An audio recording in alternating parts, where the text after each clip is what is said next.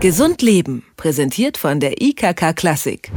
Er ist ungesund, oft versteckt und sowieso essen wir viel zu viel davon. Zucker wird als Volksdroge bezeichnet, als Dickmacher und als Grund für die Krankheit Diabetes. Deshalb schwören immer mehr Menschen auf Ersatzstoffe.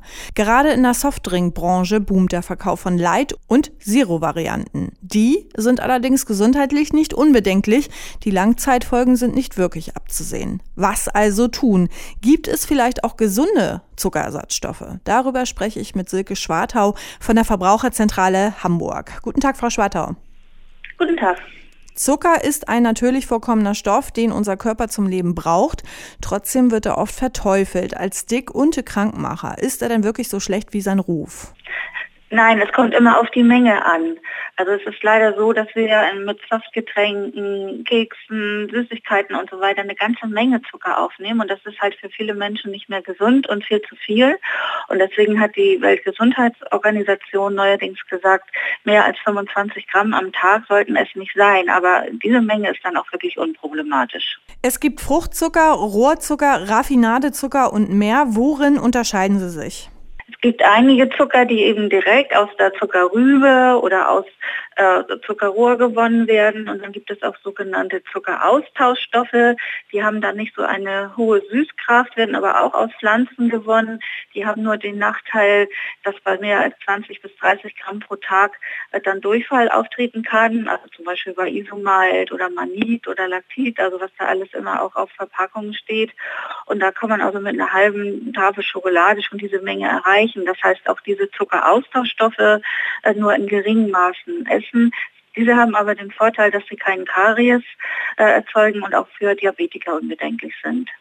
Man liest auch regelmäßig, dass zu viel Zucker eine Krebserkrankung begünstigt.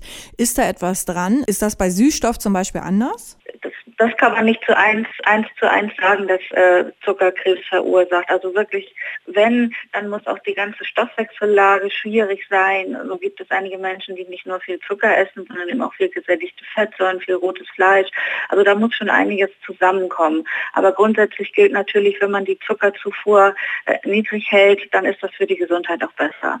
Ist eigentlich das Totschlagargument, dass Zucker im Gegensatz zu anderen Süßungsmitteln dick macht, nachweisbar? Man kann es schon so ein bisschen nachweisen, zumal viele zuckrige Produkte auch aromatisiert sind. Also zum Beispiel eine Limo, die dann nach Erdbeeren schmeckt. Und gerade auch in Verbindung Aromastoff, Zucker nimmt man eben häufig viel mehr auf und äh, kommt dann hier zu mehr Gewicht, als wenn man jetzt weniger süß isst. Manchmal entwickelt man auch einen Heißhunger, wenn man jetzt sagt, ich habe lange nichts gegessen und es ist mal so einen schnellen Schokoriegel zwischendurch. Das führt eigentlich nur zu, dass der Blutzuckerspiegel ganz schnell ansteigt, aber auch ganz schnell wieder sinkt und dann kriegt man eigentlich nur noch mehr Hunger, also hat kaum was gewonnen. Es gibt einige zuckerfreie Süßungsmittel. Was genau sind denn das für Alternativen? Sind einmal äh, die Zuckeraustauschstoffe, die wir schon besprochen haben, also wie äh, Maltit, Manit. Und dann gibt es ja auch gerade in diesen Seroprodukten auch ganz viele Süßstoffe. Und auch hier ist das wieder so, die Menge macht. Also man sollte nicht zu viel Süßstoffe zu sich nehmen, aber ab und zu mal gibt es da keine Einwände. Sind dann diese Mittel gesünder als der klassische Zucker?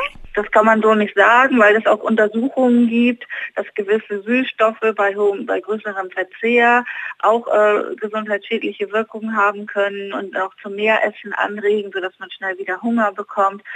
Also ich denke, ein guter Ausgleich, nicht? Also dass man halt, wenn man jetzt merkt, man nimmt sehr viel Zucker aus, ich würde da raten, einfach mal die Nährwerttabellen auf der Rückseite auf den Produkten anzugucken. Da steht ja auch bei den meisten Produkten schon der Zuckergehalt drauf und einfach mal durchchecken, was nehme ich am Tag auf, ist das deutlich mehr als 25 Gramm, äh, dann mal versuchen auch auszugleichen und auf Alternativen umzusteigen.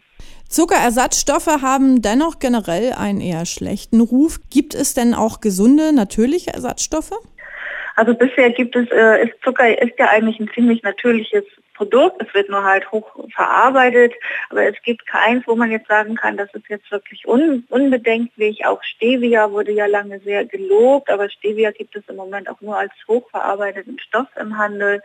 Also ich denke, wichtig ist die Vielfalt und, und dass man nicht, sich nicht zu einseitig ernährt und so hat man zum Beispiel, wenn man nur eine Dose Cola trinkt, ja schon den täglichen äh, Zuckerbedarf gedeckt, sodass man einfach mal auf den persönlichen Speiseplan guckt, wo kann ich was ausgleichen und welche Möglichkeiten habe ich, Zucker einzusparen. Eine letzte Frage, kann man denn das Diabetesrisiko senken, indem man von Zucker auf Süßstoff umsteigt? Es gibt Diabetiker, gerade in der Anfangsphase, die, ihre Ernährung ändern, die also wenig Zucker essen und stattdessen äh, eben mehr andere Produkte. Hier wirkt auch Vollkornbrot immer gut oder Gemüse und diese ganze Umstellung des Stoffwechsels und den Einsatz von Zuckeraustauschstoffen und Süßstoffen können dazu führen, dass man diese Krankheit weiter zurückdrängt. Und das kann ja für die Erhaltung der Lebensqualität auch eine ganz, ganz wichtige Maßnahme sein. Das sagt Silke Schwartau aus dem Forschungsbereich Ernährung bei der Verbraucherzentrale Hamburg. Vielen Dank für das Gespräch. Gerne, wiederhören.